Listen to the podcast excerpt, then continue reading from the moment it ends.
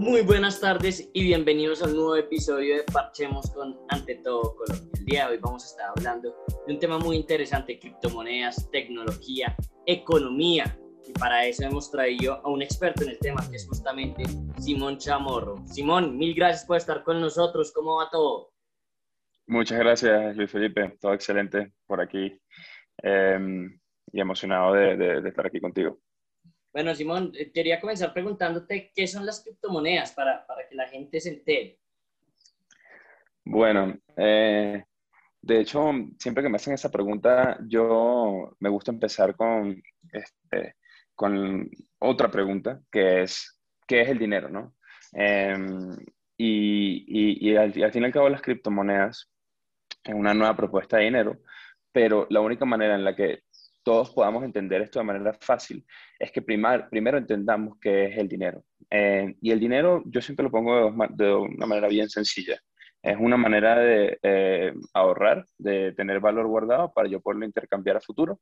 Es cualquier cosa que me permita yo poder intercambiar algo a futuro por algo que me gustaría tener. Eh, es decir, que perdura en el tiempo. Y segundo, siempre ha sido tecnología. El dinero siempre ha sido tecnología, desde los africanos que tenían conchitas para entregarse eh, y ha venido evolucionando.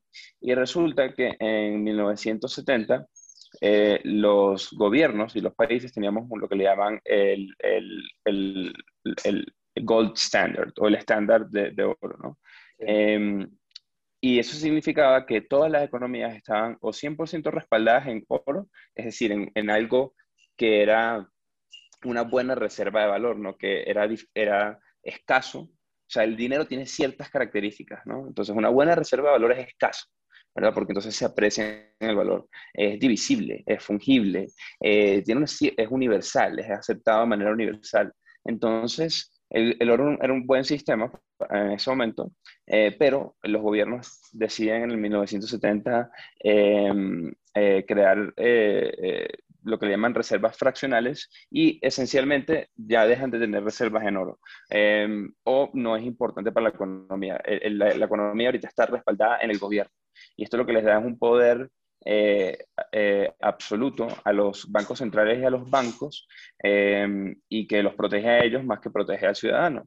Em, y es lo que ha hecho que tengamos eh, que impriman dinero como, como quieran. Esto yo le llamo poder de Dios, ¿no? tienen literalmente poder de Dios para hacer lo que les dé la gana con el dinero. Y esto ha creado los, em, este, tomas de decisiones muy irresponsables en los últimos años y en las últimas décadas que nos han llevado a crisis económicas globales, donde nuevamente los que salen afectados son los ciudadanos más que nada porque la gente que tiene plata siempre, se, siempre pues, eh, puede eh, eh, como que surgir y puede este, pasar esos, esos, esos, esos momentos. Entonces, entendiendo eso, entendiendo que ahorita vivimos en un mundo donde le llamamos al dinero dinero fiat, que es dinero eh, emitido por un banco central que no está respaldado en nada, em, salen desde hace muchos años eh, un grupo de personas eh, a trabajar en sistemas criptográficos, que son sistemas que permiten encriptar información, que permiten que la información sea segura, em, y empiezan a pensar en un tipo de dinero que es un dinero digital.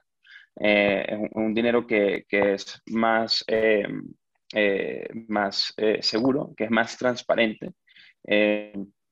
Eh, y esto se empieza a lograr justamente con cosas como teoría de juegos, que crean incentivos para todos los actores en una red, o como, o como dinero digital.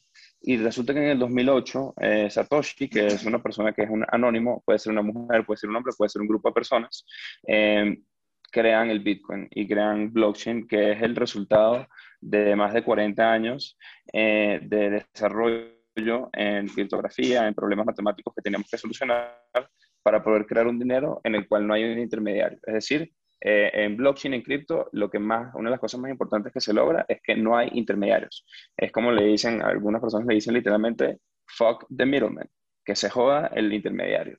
Este, y es por, porque si yo quiero eh, este, intercambiar contigo porque tiene que haber un intermediario. Entonces, eso, eso, le llaman el problema del general bizantino. Es un problema que solo se pudo solucionar gracias a la criptografía y como lo dice la misma palabra, las criptomonedas son monedas criptográficas em, y que además viven en una base de datos que se llama blockchain, em, que a diferencia de las bases de datos centrales como las de los bancos, la blockchain es pública y es transparente. Solamente gracias a que la información puede ser transparente es que podríamos pensar que le podríamos eh, pelear como sociedad a la corrupción. Em, o sea, es decir, las criptomonedas pueden ser la solución a la corrupción, em, pero se ha creado una narrativa de que es el contrario, de que eso es utilizado para lavar plata, que no sé qué, siempre es lo mismo, ¿no? Lo mismo pasó con el Internet eh, cuando estaba creándose el Internet. Em, y pues es todo lo contrario, eh, es muy transparente, es pública la información y eso lo que nos permite es analizar la información y entender exactamente cada, eh, lo que le llaman el origen de, de cada una de esas criptomonedas. entonces, en pocas palabras, la criptomoneda es yo lo pongo como el dinero, eh, algunas de ellas, eh, el dinero más fuerte que nos hemos inventado como, como humanidad. Eh, y todavía estamos en, en, las etapas tempranas. Todavía la gente no, no, lo entiende, pero la gente lo quiere entender y eso es muy bueno, porque a diferencia del dinero fiat, que la gente no, no le enseñan en el colegio cómo funciona el Banco Central, cómo funcionan los bancos, en cripto está sucediendo algo que es que la persona que quiere tener la criptomoneda quiere saber de qué se trata. Y al saber de qué se trata la criptomoneda, ya entonces te tienes que meter en todos estos temas, que es el dinero fiat, que es todo. Entonces, eso es un resumen un poco generalizado de, lo que es la criptomoneda. Muy interesante, Simón. Eh, y cuéntanos tú cómo conociste las criptomonedas, cómo te vuelves experto en este tema, porque creo que ahí eh, tu, tu país natal, que es Venezuela, tiene mucho que ver, y si no, corrígeme. Sí, definitivamente. Em, la verdad es que fue un tema bien, eh, o sea, yo no, no es que yo dije, ah, me, me, interesan las criptomonedas, fue como una serie de eventos en mi vida que me llevaron a este punto. Eh, y, y, gracias por, por, tu comentario, pero realmente este tema es tan interesante y tan amplio que, que, o sea, creo que no hay ningún experto en el tema, ¿no? Este, todos los días estoy aprendiendo cosas nuevas eh, de, de, la industria. La industria está cambiando muchísimo porque es como que, como te decía, está en, en sus etapas tempranas, toda la industria en general. Y hay una cantidad de cosas que están pasando en la industria del cripto que es realmente increíble eh, y apasionante verlo porque la mayoría de la industria está guiada por un set de valores, un set de valores y virtudes que son mucho más eh, enfocados en, la, en el ciudadano que en, el, que en el, que en el que, y en la descentralización de poder que en la centralización de poder, que es la que hoy en día conocemos, que la gente incluso no, no, no, no mide, porque tú naces hoy en día y tú dices, no, pero es que así funciona el mundo, es que así funciona el Banco Central de mi país y ellos tienen todo el poder y así es como debería funcionar. Pero mm, este, esta, esta, cantidad de valores y, de virtudes que tiene esta industria y toda la gente tan inteligente que está trabajando en ella es, realmente eh, inspirador eh, trabajar en esto y, y, eh, y, y la manera en la que llegue. Y por eso todos los días me dedico a esto. Pero mm, llegué a, cripto eh, nace de que pues, yo crecí en Venezuela, que es un país con hiperinflación, y eh, naturalmente un país con hiperinflación es donde la moneda pierde valor a, un, a una tasa muy rápida. ¿no? Este, para que tengas una idea, en enero del 2021 eh, hubo una inflación del 1000%. Es decir, que si, por ejemplo, yo iba en enero, el primero de enero a comprarme una Coca-Cola y me valía 1, el 30 de enero me valía 10. Em, entonces, eh, o visto de otra manera, si iba a comprarme un supermercado en, los pesos, en pesos colombianos, ¿no? Para que la, la audiencia entienda, y me va a hacer un, super, un supermercado de 100 mil pesos, lo que sería es, ese mismo supermercado, el mismo arroz, los mismos tomates, etcétera, me cuesta un millón de pesos al final del mes, este, que, es el, que es más el salario mínimo. Y esto lo veíamos experimentando por más de 20, un año ya, 22 años. Eh, entonces hemos tenido inflación de trillones por, por, porcentual. Entonces, en un país donde el dinero no funciona, naturalmente, eh, pues la gente empieza a migrar, eh, lo que sucede para la mayoría de las personas, y, em, y hay mucha gente que se empieza a interesar en, este tema. Y este fue mi caso. En 2014, cuando me gradué de la universidad, entré en, en una empresa de tecnología eh, y me empecé a apasionar sobre, primero, em, emprendimiento, startups, eh, cómo crear, cómo solucionar problemas eh, con tecnología a gran escala, con gente muy inteligente.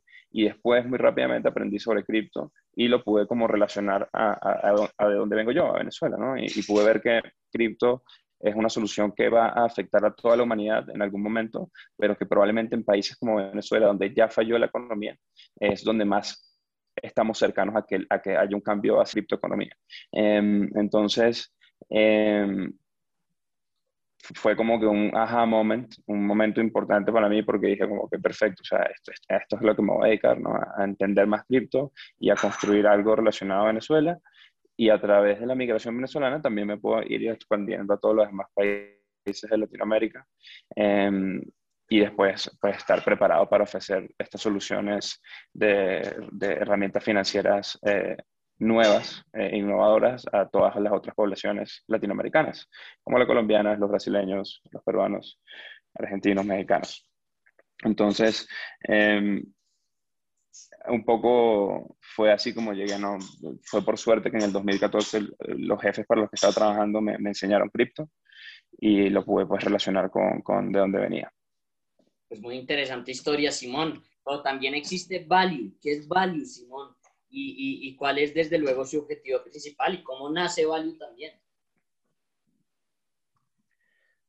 Em, bueno, Value es, es, la empresa que hoy en día eh, tenemos. Em, ya somos unas cuarenta y pico de personas. Es una empresa que, y me gusta mucho eh, mencionar esto, somos un equipo que entre todo el equipo estamos creando y aportando más esta idea que pasa muy rápidamente de ser una idea a, a un tema que ya es una empresa que está contribuyendo eh, todas estas personas. Em, y, la, idea de Value nace porque como ya yo venía eh, con ganas de hacer algo en cripto y en Venezuela, eh, y ya venía trabajando para otros emprendedores y entendiendo cómo montar startups, etc., en el 2018 finalmente creo que tuvimos una buena hipótesis, un problema importante a solucionar que era la hiperinflación, que en Venezuela se tenía que dolarizar por la hiperinflación, no sabíamos cuándo iba a suceder pero ya había unas criptomonedas que se llaman stablecoins, que valen lo mismo que un dólar, y que gracias a estas stablecoins podríamos proveerle a las personas una cuenta en dólares en Latinoamérica que los proteja de la inflación y que les estabilice su dinero. Eh, entonces, esa fue la primera hipótesis. Venezuela se tiene que valorizar. La segunda, muy de la mano con eso, es que Venezuela iba a depender de las remesas al 100%, y eso no ha sucedido hasta, hasta ahora, pero parece que este año sí. Eh, las remesas van a a sobrepasar el, el, petróleo como el, motor económico de Venezuela y pues nosotros nos enfocamos en atender a los migrantes que se han ido de Venezuela y que están ayudando a enviarles dinero a su familia en Venezuela. Em, entonces a través de las remesas vimos que era un buen vehículo para dolarizar Venezuela, porque como en Venezuela la gente gana un dólar al mes, es el salario mínimo, em, o menos creo ya. Em, dependen completamente de sus familiares que han migrado. Entonces, eh, es, con esa hipótesis empezamos. Eh, vimos que, pues, nuevamente, que cripto y blockchain era la solución de hacerlo a través de las stablecoins, a través de otras monedas como Bitcoin también, como una reserva de valor. Em, y, y, nada, este, lanzamos eh, el primer producto a principios del 2019. pasamos por una aceleradora que se llama Y Combinator, que es muy importante. levantamos una ronda semilla y ya somos, eh, eso como te comentaba, unos, aproximadamente entre unos 40 a 45 personas en el equipo. Em, y, este, y, este, y, ya estamos en Colombia y Venezuela, eh, pero este año nos vamos a expandir también a, ofrecer servicios en Estados Unidos. Bueno, pues felicitaciones, Simón, por ese gran crecimiento desde 2019 que nos vienes contando. Eh, pero me gustaría también preguntarte, ¿qué deben hacer los ciudadanos para integrarse en el mercado de las criptomonedas? Bueno, yo lo que, lo que haría son, creo que son tres cosas que tienen que suceder, ¿no? La primera es más, más emprendimientos tienen que estar trabajando en criptomonedas y más desarrolladores tienen que pasar de escribir código en PHP y en este tipo de herramientas viejas a empezar a desarrollar en blockchain. Eso, eso creo que es clave, ¿no? El emprendimiento alrededor de esto y mientras más empresas haya, pues naturalmente eh, más los gobiernos van a sentir la presión de tener que regular esto, ¿no? Em, la regulación es el segundo pilar, es, eh, de, lo que depende más, en mi opinión. Eh, y lo repito mucho, los gobiernos deberían enfocarse en salud, seguridad y, em, y educación y en regular, ¿no? Pero el tema del dinero, nuevamente, es un poder que debería ser descentralizado. Entonces, eh, idealmente los gobiernos tienen que empezar a regular más eh, este tipo de cosas para que haya más innovación, más emprendimiento. Y, em, este, y, ese sería como el segundo pilar, porque una vez ya hay más emprendimientos y más regulación, naturalmente pues estos servicios están disponibles para el ciudadano del común. Y una vez, y el tercer pilar sería que una vez esté esto ya en, en, posición, es que las empresas eh, creen eh, productos muy fáciles de usar por, eh, y muy em, fáciles de explicar.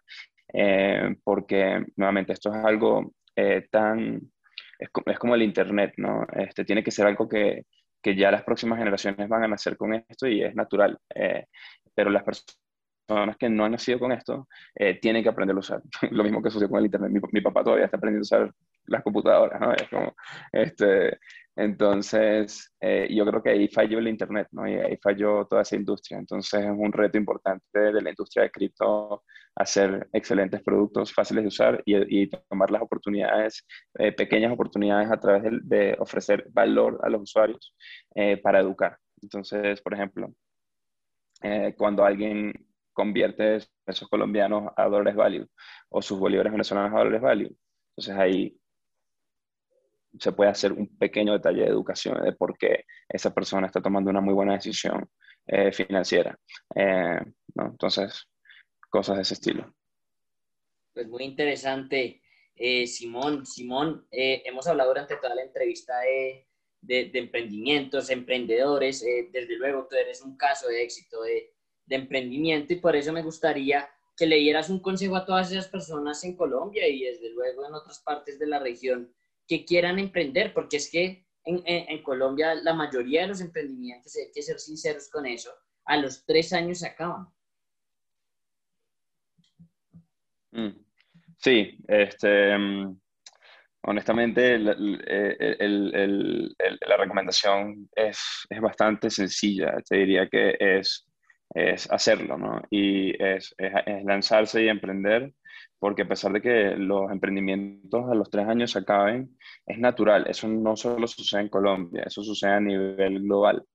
El 90% de los emprendimientos fallan y el 10% eh, son, eh, pues sobreviven, de los cuales menos del 1% eh, son eh, realmente grandes empresas que cambian la sociedad. Entonces, em, eh, es, un tema de improbabilidad, pero es un camino que si te gusta emprender, que si quieres solucionar problemas importantes, que si lo que te mueve no es el dinero, sino el problema, em, y el dinero es simplemente un resultado de solucionar grandes problemas. El, entonces yo lo que recomendaría es que la gente que lo haga y que, y que se celebre cuando una empresa falla, ¿no? Em, y que se celebre cuando este, em, alguien también lo, lo, intenta, ¿no? Porque em, ya cada vez más hay emprendimientos en Colombia eh, y en Latinoamérica hay más dinero de, fondos de inversión de riesgo eh, y la industria ha venido creciendo a una velocidad importante, ¿no? Entonces, eh, yo creo que es la responsabilidad del, yo soy muy capitalista, eh, es la responsabilidad de, de, las empresas y del emprendimiento el, el, el futuro de nuestra región. Entonces, es importante que más personas lo sigan intentando y, y, ya, y si ven que alguien a la derecha intentó o a la izquierda intentó y falló, pues celébrenlo y contrátenlo y después, y apóyenlo, ¿no? Este, y apóyenla eh, y contrátenla. Entonces, em, eso, eso, eso sería mi, mi, única recomendación.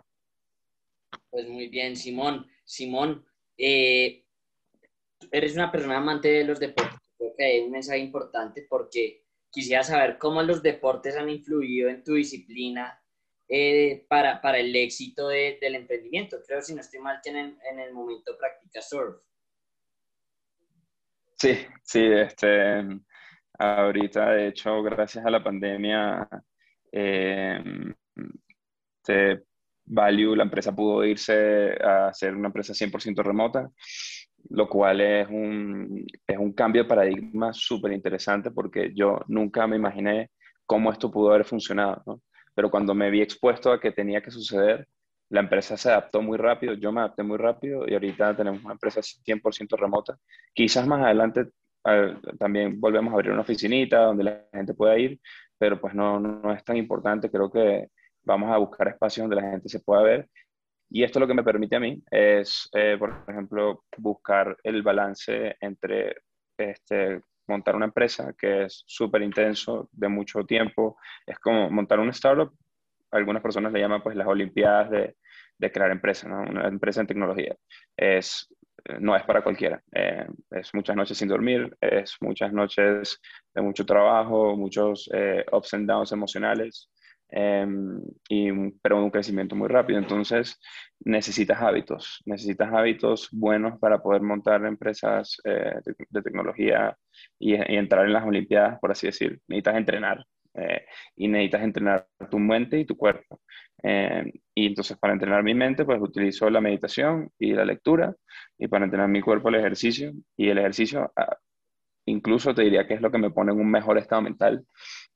Em, entonces, pues nada, eh, lo recomiendo muchísimo. O sea, eh, no creo que sería, no, no, no, conozco a nadie que, que, pueda montar una empresa de tecnología exitosa sin buenos hábitos. Y el ejercicio es fundamental. Eh, entonces, ahorita estoy, eso de nómada, buscando lugares donde vivir cerca del mar para poder surfear. muy chévere, muy chévere, Simón. Y, y ojalá todos tuvieran esa disciplina eh, tanto mental como, como deportiva que tú nos estás contando en este momento. Simón, ¿cuál es el objetivo a mediano y a largo plazo de, de Value, desde luego, y el tuyo también? Eh, bueno, a este punto te diría que ya el objetivo de Value y mi objetivo es el mismo. Tipo, mi vida eh, y mi trabajo es, es una. Em, y eso es una separación que mucha gente pues eh, logra al tener una empresa, ¿no? Y que es muy positiva. Em, entonces, el objetivo a corto plazo, em, y te diría que incluso a mediano plazo, sigue siendo muy enfocado en Venezuela, porque como te digo, Venezuela es una economía que falló y que el producto que ofrecemos hoy en día es simplemente uno de los productos de un ecosistema de productos que todos se alimentan entre ellos, incluyendo servicios para comercios en Venezuela, para eh, tienditas de barrio, etcétera, que necesitan recibir pagos en un activo más estable que el bolívar, en este caso el dólar value. Em, eh, después se pueden crear sistemas también para empresas grandes o incluso bancos en Venezuela que necesitan convertir sus bolívares también a algo más estable. Em, estamos construyendo nuestra propia blockchain. Eh, nos vamos a expandir a Estados Unidos para vivir a venezolanos dentro de Estados Unidos. Entonces el caso de uso sigue siendo el mismo, el mismo Venezuela, por así decir, en la migración y la gente que está dentro de Venezuela. Em, servicios contables. Entonces hay muchas cosas que tenemos que construir para realmente, este, yo diría que mejorar la, la, la malla financiera del país y, y, ojalá que a través de esto, en el largo plazo, podamos influenciar a otros países y podamos también, a través de esta migración venezolana, estar ya con presencia en estos países y empezar a ofrecer estos servicios ahí. Nuestro foco es Latinoamérica. Em, si logramos pues conquistar Latinoamérica desde ese punto de vista, ya esto estamos hablando de que sería un éxito rotundo eh, a nivel empresarial eh, y global. Entonces, eh, ese es nuestro objetivo a corto y mediano plazo y, a largo plazo también. Pues muy interesante, Simón, y ojalá logren conquistar desde luego toda Latinoamérica. Simón, un último mensaje para las personas que nos están escuchando y desde luego tus redes sociales para que nos quieran conocerte un poco más. Sí, de una. Este, me pueden seguir en arroba Simón en mis redes sociales. Eh, value se escribe B de Vela, B de Venezuela, A, L, I, U. Simón Value en Twitter, en Instagram y en Facebook Simón Chamorro. Em, y, nada, o sea, realmente más allá de darles un mensaje, aparte de todo lo que les he comentado hoy, este, me pueden escribir un correo simón.value.co cualquier pregunta que tengan este, sobre emprendimiento y eh, feliz de poderlos ayudar y aportar eh, en, lo, en lo que pueda. Simón, mil y mil gracias por haber estado con nosotros hoy en Parchemos con Ante Todo Colombia y desde luego deseándote la mejor de las suertes con tu emprendimiento y que sigas adelante eh, con esta idea también de sacar a, a, Venezuela de la difícil situación económica en la que se encuentra hoy. Muchísimas gracias, Luis Felipe. Que tengas buen día. Igualmente, Simón.